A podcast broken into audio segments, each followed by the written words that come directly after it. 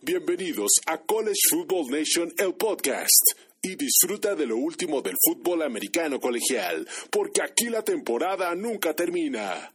Hola Nation, ¿cómo están? Bienvenidos al podcast de College Football Nation, en donde nos encuentran en iTunes, Spotify y también en nuestra página web que es collegefootballnation.net. En este podcast encontrarás el audio de todo lo que está pasando en el fútbol americano colegial de la NCAA de los Estados Unidos, División 1, en donde vamos a analizar, debatir, les daremos todas nuestras opiniones personales. Bueno, comenzamos con el día de hoy. Hola Nation, ¿cómo están? A las reacciones de la semana número 13. Sí, señores, semana de Driver Week. Uf, ¿y qué semana fue? Tuvimos de todo. Uno de los regresos más impresionantes eh, en, una de las, en uno de los juegos los tres juegos, o bueno, cuatro juegos, ahora sí, del sábado fue impresionante. Y si quieren empezamos a hablar de eso, ya eh, empezamos a hablar del juego de Ohio State contra Michigan, el game en el cual, pues, créanme que Michigan dominó desde el primer drive, aunque eh, las estadísticas no lo digan, porque Michigan hizo 487 yardas contra 458 yardas de Ohio State. Tuvo el juego muy parejo en primeros y dieces. Michigan hizo 24, Ohio State 23. Y eso que los Wolverines perdieron una gran oportunidad de irse arriba en el primer cuarto, cuando ni más ni menos le interceptan un pase al, al coreback de Michigan, Kate McMahara, donde parecía que el, el, juego se, se le iba de las manos a los Buckeyes, literalmente, porque eh, Michigan, el primer drive, un drive, sí, el primer drive, 75 yardas, touchdown, y creo que eso fue lo que motivó todo, o sea, y eso fue lo que fue la diferencia en el juego, yo creo, o sea, eh, el ataque terrestre de los Wolverines de Michigan fue impresionante, o sea, ni más ni menos, promedieron 7 yardas por acarreo, corriéndole a, a los Buckeyes 297 yardas, casi 300. Claro, el juego aéreo pues no estuvo tan impresionante con 190 yardas, pero las yardas que metieron en los pases que me metieron fue en el momento justo y exacto, no tuvieron que ser las 392 yardas que hizo CJ Strong eh, este fin de semana contra la defensiva de Michigan, que creo que la clave, como les digo, fue el dominio en las líneas scrimmage en ambas partes, ¿no? Eh, lo que lo que les decimos, o sea, físicamente Michigan se vio superior en ambas partes del, del, balón, tanto a la ofensiva como a la defensiva, y principalmente a la ofensiva, corriéndoles el balón como quisieron, y eso era creo que la clave, aunque claro, no pudieron detener ese gran ataque eh, aéreo que tenía, tenían los Wolverines, pero sí detuvieron el ataque terrestre de los Buckeyes, nada más permitiendo 64 yardas en 30 carreros por un promedio de 2.1 yardas por acarreo. Y creo que eso fue básico. Primero, para hacer unidimensional el ataque de los Buckeyes. Eso sí, no, nunca los pudieron detener, pero sí se volvió eh, una constante presión a CJ Strong, ¿no? Una de las cosas eh, más impresionantes fue eso. Y otra de las cosas que sí se vio, eh, ahora sí diferente a comparación de años pasados, es que unos Buckeyes a la defensiva no podían hacer nada, ¿no? O sea, no podían parar, no podían parar el ataque terrestre ni más ni menos de los Wolverines de Michigan. Y bueno, otra de las cosas que vimos y, y careció la defensa de, de Ohio State fue ese pass rusher tan conocidos o tan conocidos que se habían puesto los hermanos Bosa, Young, etcétera, etcétera. Y este año no traen a nadie de ese calibre, sino todo lo contrario. Ian Hutchins de los Wolverines en 1.97 tuvo tres y medio sacks a CJ Strong, lo cual era eh, la costumbre de los últimos 10 años era al revés, ¿no? Y muchas cosas cambiaron y muchas cosas eh, se dieron para que esta victoria de Michigan, ahora sí, pues, pues, pudiese hacer, ¿no? Sencillamente, desde 1946 Michigan no metía 42 puntos. Desde 1993, Michigan no ganaba a Ohio State por más de 15 puntos, por 15 puntos. Eh, desde 1995, Michigan no le corría más de 297 yardas a, los Ohio, a los Buckeyes. Desde 2013 no podían hacer más de 480 yardas y desde el 2016 no tenían cuatro sacks. O sea, con eso les digo todo. Entonces, eh, el equipo fue más físico, el equipo fue, eh, no sé si tenían ya tanta, tanta, eh, no tanto ira, sino ganas de triunfo y quitarse la sombra de Ohio State, que lo hicieron. Sencillamente lo hicieron y se vio desde desde el primer drive, ¿no? Michigan se subió al, al, touchdown desde el primer desde el primer momento como les digo y nunca y no vio para atrás ¿eh? o sea nunca nunca Michigan estuvo atrás en el marcador. Con eso les decimos todo. Y, ahora sí también vamos a decir algo. El gran el gran equipo de Ohio State tampoco dejó de pelear estaba atrás atrás atrás. Y otra de las cosas también importantes en el juego fue la defensa o la ser contundente en, las, en, la, en, la, en, la zona, en la zona roja, ¿no? en, la, en la goal line. ¿sí? O sea, eso, eso fue lo más importante. Si ustedes se dieron cuenta o vieron nuestro, nuestro video de las 25 cosas que aún podían afectar los playoffs, fue eso.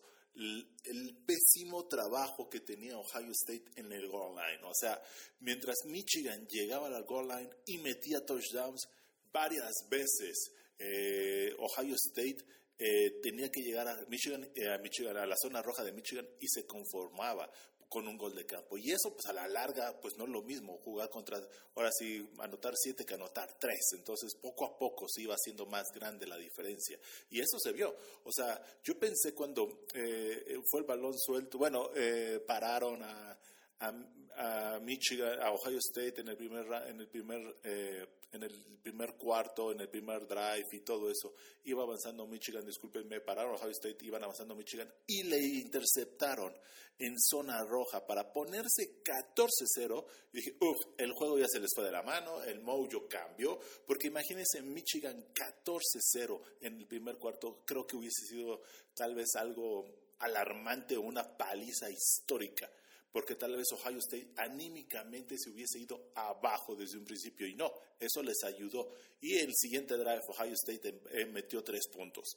Después otra vez Michigan eh, anota y Ohio State anota y después se van eh, con un, ahora sí, un marcador empatados a 10. Entonces, créanme que después llega Michigan en el tercer cuarto donde otra vez se vio el dominio de la defensiva, mete 14 puntos y otra vez 14 puntos en el cuarto cuarto y así estuvo la, la metódica de juego. Michigan anotaba, Ohio State anotaba, Michigan anotaba, Ohio State anotaba, hasta el final que Michigan otra vez los volvió a parar, ¿no? Entonces, eso eso es la gran diferencia del juego. Pero bueno, un juegazo, créanme. The Game este año no, eh, no, no, podemos decir que nos defraudó. Y bueno, el otro gran juego de la tarde, ni más ni menos, es que como Alabama eh, se va a Jordan Davis Stadium allá en Auburn, en, en, ahora sí, en el Iron Bowl, en el cual es increíble cómo nos damos cuenta que Alabama tiene grandes problemas en la línea ofensiva. No pequeños, graves problemas. Otra vez, otra semana más,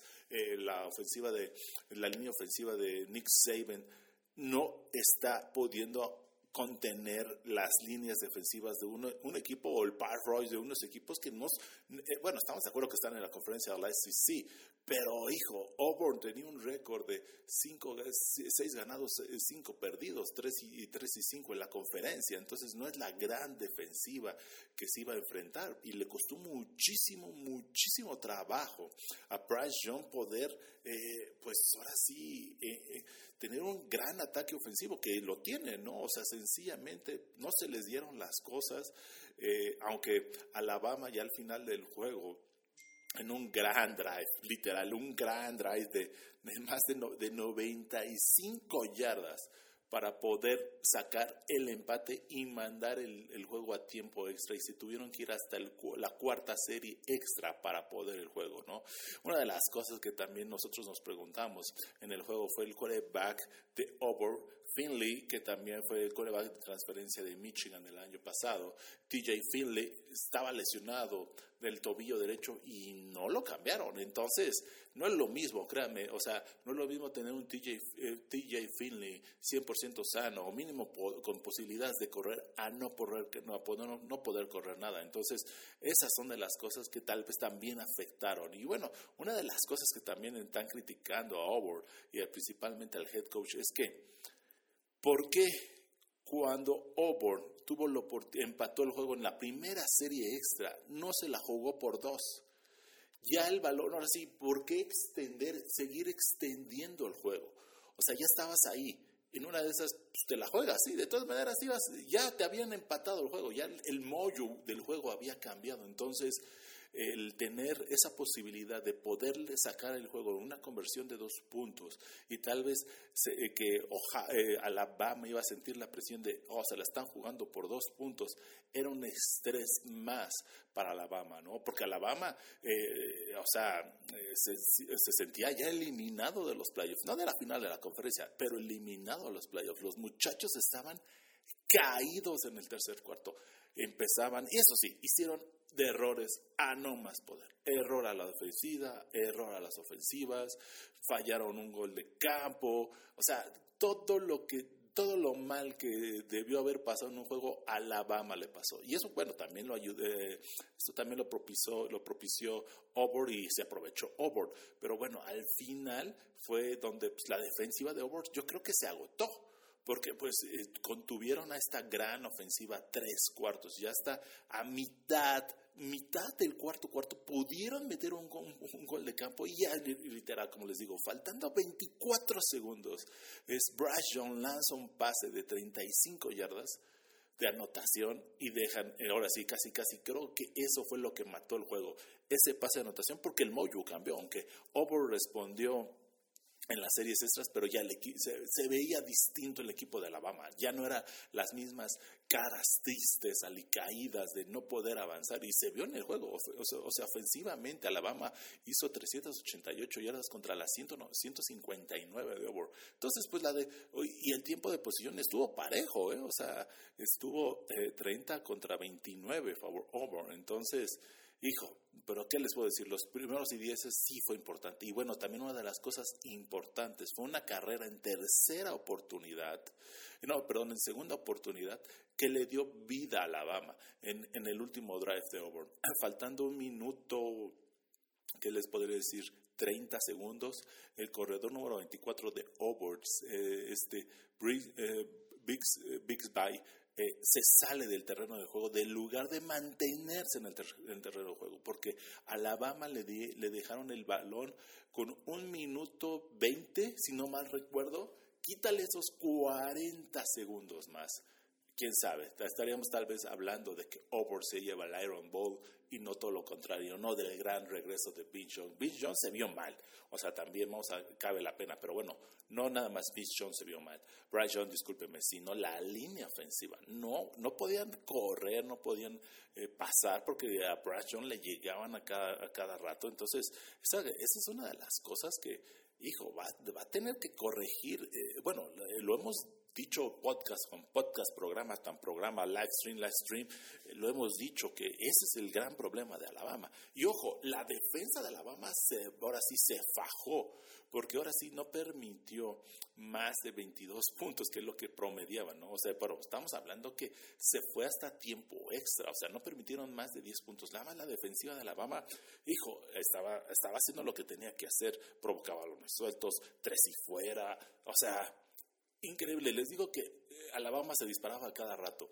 Eh, Alabama estaba perdiendo 10-3, pase interceptado y un castigo por rudez innecesaria el pasador. Tú dices, no puede ser interceptado en la yarda 40 de ellos, faltando cuatro minutos para poder tener una, eh, un drive sostenido y no. Después Auburn se empieza a consumir el tiempo hasta cuatro hasta que sobre, le dieron, le regresaron el reloj con 1.20. Entonces, Ojo con eso. Entonces, son esas cosas que tú te das. Alabama tiene que mejorar mucho, tiene que ser muchísimo más disciplinado con lo que le viene. Ni más ni menos, le viene el número uno de la nación. Entonces, veamos qué pasa, porque, hijo, va a estar bien, bien interesante lo que va a pasar la siguiente semana. Puede ser que, bueno, una de las cosas que también cabe la pena aclarar es que a Nick Saban irse a la casa de, de Auburn no le va muy bien. Es de los eh, de los estadios que les cuesta muchísimo trabajo. O sea, no sé qué tiene Over en Over, que créeme, con LSU de las tres veces que fue al Jordan Stadium, tiene un récord de cero ganados, tres perdidos. Eh, al día de hoy tiene tres, 6-3. Eh, Entonces, o sea, 6-3. Bien, o sea, la historia de, creo que eh, de Nick Saban en el, fútbol americano colegial, creo que es el estadio que más, más complicado tiene. O sea, tiene seis derrotas en, el, en Jordan Davis Stadium. Entonces, con eso les digo todo, qué complicado es ir a jugar a, a Auburn, entonces, y el Iron Ball. Entonces, con eso les digo, fue un juegazo, créanme, el drama estuvo, porque tal vez ya habíamos, eh, ya habíamos visto perder a Ohio State. Dijimos, Dios mío, perdió el 2 de la nación, ahora va a perder el 3 de la nación nos quedamos, wow, en esta misma semana, cómo eso iba a alterar eh, los playoffs, iba a ser grandioso, iba a ser, iba a ser el caos que muchos equipos necesitaban para subir, pero al final al cabo, eh, los Tigres de Auburn no pudieron contener la victoria y no pudieron soportar, faltando 24 segundos y ese gran error de salirse en, tercera, en segunda oportunidad el, del balón, de ahora sí salirse del terreno de juego y regalarle 40 segundos más a Alabama les costó a los Tigres de Auburn. Y bueno, el tercer juego del sábado por la ancho fue una, creo que una jornada espectacular el sábado. O sea, ver el The Game, ver el Iron Bowl y después ver el juego de Belmont entre eh, Oklahoma versus Oklahoma State también, donde, hijo, fue un juegazo, un juegazo, un juegazo ofensivo donde por fin los Cowboys, después del 2014, le pueden ganar los Sooners Oklahoma y, y lo ganan de una manera sufrida, con errores de ambos equipos en equipos especiales que costaron y costaron mucho, con, por ejemplo, eh, ese ese muff tanto para los Sooners como para los eh, Cowboys, ese regreso de touchdown de más de 100 yardas de los Cowboys, para que los Cowboys se lleven la victoria y descalifiquen oficialmente a los Sooners de, para poder llegar primero a los playoffs, segundo, poder llegar a su séptima final consecutiva eh, de los Sooners a la conferencia de Big 12, ganándole 37-33. El juego fue trepidante desde el primer drive también.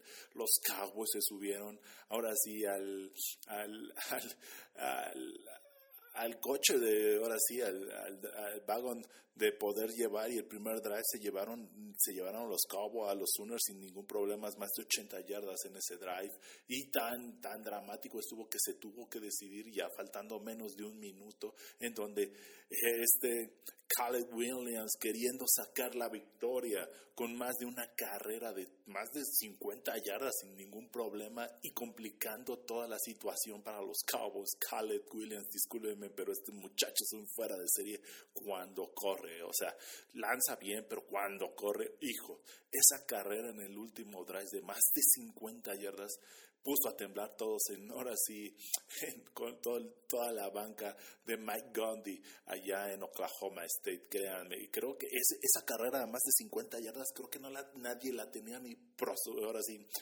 presupuestada, créanme, fue, un correrón, o sea, realmente lo que hizo eh, Khaled Williams en ese drive hizo, hizo temblar y hizo tener la, eh, la, aspiración de que tal vez los Cowboys podían sacar el juego, ¿no? O sea, le iban a sacar el juego los Cowboys faltando segundos, eh, eh, pero no, al final al cabo la defensiva de los Cowboys quitaron esa cobertura personal que tenían al principio y que les había costado mucho daño porque Caleb Williams se los comió por, pie, por aire y por tierra y bueno, al final al cabo le empezaron a meter presión y esa presión ya le afectó y, tuvo dos sacks.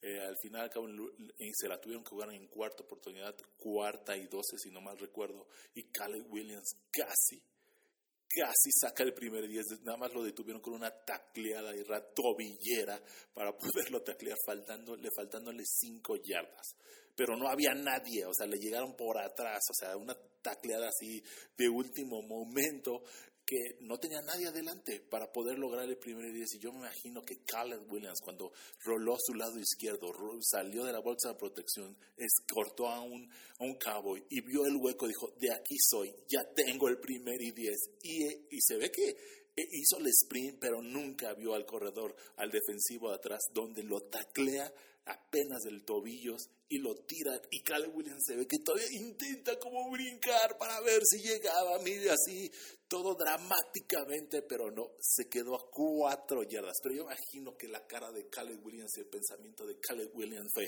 ya tengo el primer y diez. O sea, no estoy diciendo que ya habían anotado y que ya le habían sacado la victoria a los Cowboys, pero él iba por ese primer y diez, esas cuatro oportunidades extra. Y, no había nadie, o sea, oficialmente no había nadie que lo hubiese podido detener, salvo esa tacleada tobillera, pero fue un juegazo, créanme. Eh, eh, y, y, se ve, o sea, ni más ni menos. Los Sooners hicieron 441 yardas los Cabos 354 yardas. O sea, con eso les digo todo. 21, empatados con 21 primeros y 10 ambos equipos. En tiempo de pues, discúlpeme, en tiempo de posición, eso sí, los, los Cowboys se vieron dominados 35-24, pero créanme que eh, hubo un momento en el juego, también cabe la pena aclarar, que parecía que cuando los Sooners empataron y le dieron la vuelta al juego y después tuvieron ese muff los Cowboys que se las regresaron de touchdown. Parecía que el mollo había cambiado y que los Cowboys era la misma historia de los últimos ocho años que no habían, no podían ganarle, ni más ni menos de los últimos siete años, disculpen, no le podían ganar a los Cowboys. Y parecía que todo cambiaba, ¿eh? o sea, con ese muff, e, ese safety que tuvieron, eh, errores de los Cowboys que estaban empatados en ese momento, de pronto se fueron ni más ni menos 24-26. Luego el MOV eh, se fueron otros por nueve puntos arriba los Sooners. Se veía que, o sea, increíble, pero bueno, ¿qué les podemos decir? Mike Gundy saca este juego de la manga y bueno, todo el, ahora sí, todo el coraje, todas las ganas de los Cowboys y la defensiva.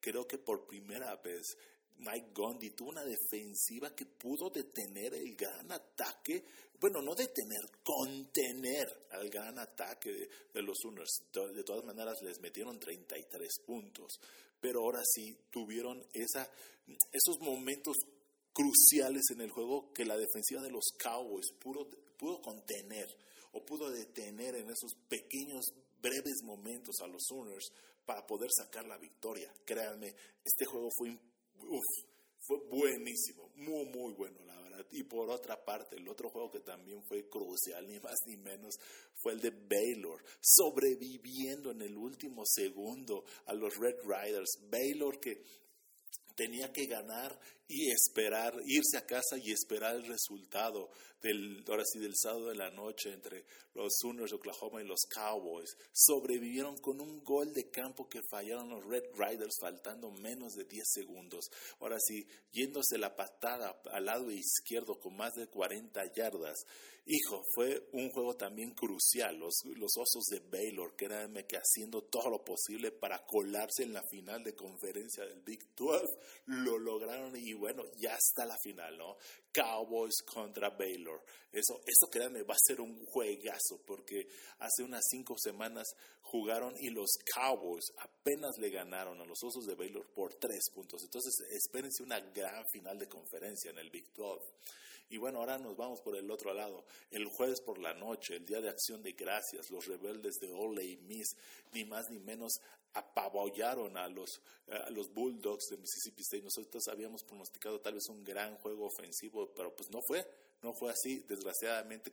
Los Bulldogs, a pesar de haber perdido, contuvieron la defensiva o la ofensiva de los rebeldes y Matt Corral lanzó nada más para 234 yardas, un pase de anotación y un pase interceptado. Por otro lado, el quarterback de Mississippi, Roy él, él, sí tuvo una gran actuación. Él tuvo, lanzó para 336 yardas y un pase de anotación, pero Desgraciadamente, los errores mataron a los Bulldogs con un balón suelto, errores en castigos en momentos cruciales, que eso fue lo que mató el juego. O sea, ni más ni menos. Eh, Mississippi State tuvo más yardas, 420 contra las 388 de los rebeldes, pero los momentos claves eh, fueron los errores que mataron las, las aspiraciones de llevarse el Egg Bowl este año por Mississippi State. Y bueno, el juego del viernes por la noche, otro juego de rivalidad, pues, o sea, semana de rivalidad, les digo que todo puede pasar. Es increíble cómo North Carolina, los Star Heels, dejaron ir la victoria faltando un minuto y medio, 90 segundos eh, contra los North Carolina State, los cual los Wolfpacks todavía seguían peleando para ver si podían colarse a la final de la conferencia con la victoria y que tal vez Wake Forest y Clemson perdieran, ellos eran los representantes. Ya no ahora sí ya no dependían de ellos, necesitaban de resultados, pero bueno, todo se puede dar en el fútbol americano colegial y todo se podía dar en esta semana de rivalidad. Y en esto pasó. O sea, ahora sí, North Carolina State sacando el juego de la manga y creo que tal vez esta, este puede ser, todavía no se anuncia, el último juego eh, colegial en temporada oficial de San Howell. Eh, al final al cabo, los Tar Heels lograron eh, un récord de seis ganados, seis perdidos en una temporada desastrosa para los Tar Heels. Se, había, se había pronosticado que este año los Tar Heels iban a llevarse la, ahora sí la conferencia del Atlántico para quitarle el reinado a Clemson, pero bueno, ¿Qué les puedo decir? Así no se dieron las cosas. Y bueno, Sam Howell, el gran coreback de los Star aún no se decide si va a ir a la, a la NFL. O bueno, tal vez no lo anuncia todavía, porque todavía lo puede decir que no se decide. Mejor dicho, no se anuncia si regresa un año más o si se va a la NFL. Y bueno, otro de los juegos del sábado fue la exguerra civil entre los Patos de Oregon y los Beavers de Oregon State, los Patos de Oregon dominando el juego desde un principio. Eh, o sea, la primera mitad 24-3, después los Beavers tratando de darle señales de vida y otra vez los Patos de Oregon. No entiendo qué le pasa a este equipo al final, en el cuarto cuarto aflojan demasiado y empiezan a complicarse los juegos. El juego no estuvo tan cerrado desde principio a fin. Los Patos de Oregon dominaron, salvo en el, en el último cuarto, que le permitieron a los Beavers meter 20 puntos y acercarse ni más ni menos a 9 puntos en el marcador. Entonces, créanme, los patos con esta victoria se, ahora sí se coronan por tercer año, bueno, eh, segundo año en tres años de la división norte del Pac-12 y van ni más ni menos contra el, equipo que los hizo trizas hace 15 días, los los Jets de Utah. Este juego creo que va a estar bueno porque va a ser un juego de, de revancha y es una rivalidad ya poquito a poquito se está dando este juego de rivalidad entre Utah y Oregon. Entonces, veamos qué pasa, ¿no? Pero bueno, regresando a la ex guerra civil, ni más ni menos, Anthony Brown, otro juego consistente, 225 yardas, eh, el corredor Dye, 90, 99 yardas, y el ataque ahora sí ofensivo de Oregon creo que se vio bastante bien. Eh, ahora sí, haciendo 506 yardas contra las 393 yardas de los Beavers. Ahí es el tema, ¿no? Eh, el tema es que, bueno, les puedo decir, eh, por fin se vio ahora sí más físico el equipo de Oregon. la, semana pasada, la semana pasada sí, la semana número 12 los Utes de Utah los arrasaron en ambas partes de la línea de golpeo, tanto la ofensiva como la defensiva. Y esta parte no, o sea, los tres cuartos se vio muy contundente. Yo estaba viendo entre, entre los Beavers y los eh, y Alabama, estaba en un juego, un juego, un juego, un juego, un juego, un juego, un juego. Entonces, de pronto, pues sí, ya me tuve que ir más al de Alabama porque se estaba poniendo más interesante. Eh, pero bueno, créanme que este juego, el de los Beavers contra los Patos, era un clásico y no nos podíamos dejar de ver.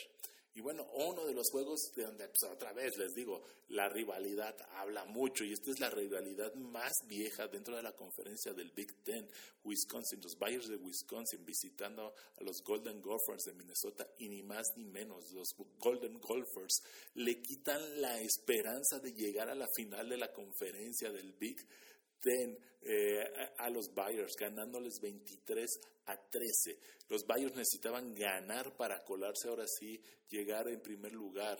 Eh, con, eh, con, siete ganados, dos perdidos y con el criterio de desempate que ya tenían contra los Ojos de Halcón, que ya también ya le habían ganado a ni más ni menos a Purdue. Ah, no, discúlpeme, le habían ganado a Nebraska, que después vamos a hablar de ese juego, que cómo es posible que Nebraska haya perdido ese juego, pero bueno, vamos a hablar de eso después. Eh, y bueno, regresamos a este tema, ¿no? Ni más ni menos Minnesota eh, se pone con un récord de seis ganados, tres perdidos dentro de la conferencia, como el cuarto mejor equipo dentro del Big Ten. Entonces, eso creo que habla muy bien del equipo de PJ Flack, que el año pasado no tuvo nada nada, nada favorable los resultados y está regresando poco a poco. Acuérdense que Minnesota fue campeón nacional de Estados Unidos en los años 50, 1950, 53, 55, si no mal recuerdo. Ahí tuvo dos, tres campeonatos, pero de ahí en fuera empezó a caer en los 80s, 90s, ni quién mencionar a los Golden Gophers. Otra vez llegó PJ Flack y está levantando el equipo poco a poco. Acuérdense que levantar un equipo, a, eh, veces nosotros vemos eh, el tema de los equipos donde, ay Dios mío, estamos levantando el equipo en, no, no, dos años. Pero estos son programas, créanme, que no tienen el mismo presupuesto que tal vez un Alabama, un Ohio State, eh, un, un, un Clemson. Y eso que Clemson no tiene gran gran apoyo. ¿eh? O sea, créanme, lo que hace Davos Sweeney en Clemson es, son cosas importantes. Y bueno, Texas, Oklahoma, estos son equipos que tienen muchísimo presupuesto y lo explotan. Un equipo como Minnesota, créanme, no tiene tan gran presupuesto. Y luego tuvo lesiones importantes en la posición de coreback. Sus corredores, tanto el primero como el segundo corredor, se lesionaron, tuvieron que estar corriendo con el tercero. Entonces, créanme que pues, eso afecta al final al cabo, ¿no? Los resultados. Y aún así, llevarse el segundo lugar dentro de la división oeste del Big 12 con seis ganados, tres perdidos y en forma general 8-4, créanme que es bien importante y, ponerle batalla a Ohio State, porque el primer juego de la temporada fue, perdieron contra Ohio State por sus errores. Entonces, esas son de las cosas que importantes que decir, ¿no? Pero bueno, este juego eh, al principio ni más ni menos eh, eh, en el segundo, en el primer medio, los, ahora sí, los muchachos de Wisconsin iban ganando 10 a 6, pero de pronto en el tercer cuarto, pues se vio el dominio y los ajustes, y ahí fue donde levantaron y ya no se, ya no vieron atrás los muchachos de PJ Flying y, y eliminaron oficialmente a los Bayers de Wisconsin de llegar a una final de conferencia. Y bueno, en el juego de despedida del head coach Ed Oderon, de LSU le ganan milagrosamente, no milagrosamente, en el último drive a los Aggies de Texas A&M 27-24 y otra vez volvemos a entender, no entendemos qué pasa con los Aggies. Este juego lo debían de haber ganado. Claro, tal vez no, ahora sí, tan fácil, pero eran favoritos por menos seis puntos. Este juego lo debieron haber ganado por todas partes. La ofensiva no carburó, saca alzada nada más eh, lanzó para 242 yardas en 20 pases completos, tres pases de anotación, eso sí, pero la ofensiva no carburó. El ataque terrestre nada más pudo hacer 54 yardas, promediando 1.9 yardas en por acarreo. Entonces, en total, los, ahora los muchachos de Jimbo Fisher hicieron 296 yardas. Y esa fue la gran diferencia, ¿no? El ataque de LSU en la despedida del head coach Ed Ogrion logran ganar y colarse a un tazón. Es lo que ahorita vamos a hablar, ¿eh? de equipos que ya eh, son 84 equipos que van a un tazón y oficialmente hay 83. Entonces no sé qué vaya a pasar ahí, cómo, cómo se van a dividir. Habrá un equipo que lo dejen fuera, no sé ahí cómo vaya a estar, pero bueno, veamos qué onda. Y bueno, el juego creo que también más esperado, bueno, no tanto tal vez para la fanaticada, sino por mí, era el juego de Wake Forest visitando Boston College. Wake Forest tuvo dos, ahora sí, terminado la temporada difícil con dos juegos de visita. Y bueno, Wake Forest eh, hizo lo que tenía que hacer, ir a, Boston a, sacarles la victoria a las Águilas como diera lugar, no importando cómo. Y Sam Howard tuvo un, partido sólido, ¿sí? nada más con un error, y, eso, pues, es donde la defensa de, ahora sí, los Demon Deacons se lleva, ahora sí se lleva los aplausos, pero nada más dejando en 182 yardas totales a la ofensiva de las Águilas, con tres balones sueltos, nada más permitiendo nuevos primeros y dieces, 23 minutos en posición, y todo fue ni más ni menos para White Forest, y llevarse, ahora sí, eh, la conferencia Atlántico y ya eh, oficialmente pararon la racha de los Tigres de Clemson eh, de, campeonatos y de llegar a la final en los últimos siete años. Esta conferencia o esta división había sido de dos equipos nada más. Clemson en los últimos años y antes de Clemson, Florida State. De ahí en fuera no había nadie más tal vez Miami uno que otro año, pero de ahí en fuera nada más era de estos equipos. Y esto es importante porque nadie, nadie en su sano juicio había puesto a Wake Forest con siete ganados, un perdidos en una temporada de 10 a 2. Créame que, y llegar a la final de la conferencia y con gran actuación de Sam Hartman. Entonces, esta final de conferencia contra Pittsburgh va a ser entretenida, no se la pueden perder, créanme. Y bueno, una de las sorpresas fue, creo que ni más ni menos, la derrota de la Universidad de Texas de San Antonio, los Runners contra North Texas, eh, los Main Green, donde pues apenas eh, con esta derrota, con esta victoria, North Texas eh, tiene seis ganados, seis perdidos y se cuela también un tazón. Y lo más importante es que pierde el invicto los Road Runners, o sea, ya estaban clasificados a la final de la conferencia, pero haber perdido contra North Texas 45-23, eso creo que es lo que nos más, más nos sorprende de este juego. Yo creo que los Runners lo dieron todo, ni más ni menos, contra la Universidad de UAB, que apenas sacaron la victoria en el último segundo, y en la conferencia del USA, pues ya estaba más que nada asegurado, ¿no? Pues ya habían ganado, ya le habían ganado al que tal vez le podía hacer mellas. Eh, ahora sí, la división oeste de la conferencia del USA ya la tenían asegurada, creo que dieron el resto y ya, aflojaron un poco para irse y prepararse ni más ni menos contra Western, Western, Kentucky, que es la final de la conferencia del USA la siguiente semana. Pero bueno, veamos qué pasa. Y otra de las juegos del viernes por la del viernes fue increíble. Yo no sé qué le pasa a los, a los muchachos de Scott Frost que, hijo, tenían el juego dominado Tres cuartos dominaron el número 16 de la nación a Ohio State y estaban a punto de eliminarlos de toda contienda para el juego de campeonato del Big Ten y se dejan meter 19 puntos en el cuarto cuarto y les dan la vuelta al juego. Empatan, les dan la vuelta y se acaba el juego. Es increíble, no puede ser lo que pasó en ni más ni menos eh, en Nebraska es, no, no, no, lo veo y no lo entiendo realmente cómo es posible que otra vez les hayan sacado el juego a los Corner Huskers. Y bueno, ya Scott Frost está oficialmente, eh, ahora sí, como coach un año más, un eh, ser, ser head coach de Nebraska un año más, pero pues, tiene que hacer muchos cambios muchos cambios, tanto en la ofensiva como a la defensiva. El tema, el problema va a ser el reclutamiento ya no está reclutando como antes, entonces eh, eh, este resultado no le ayuda en nada. Tiene un récord eh, de tres ganados, nueve perdidos en forma general, 1-8 en la conferencia. Entonces, para ser, créanme, déjenme ver, nada más Indiana es el peor equipo y Northwestern es el peor equipo dentro de la conferencia del Big Ten. Y créanme, Northwestern el año pasado llegó a la final de la conferencia. No sé qué le pasó a los Wildcats. Bueno, sí sé qué le pasó.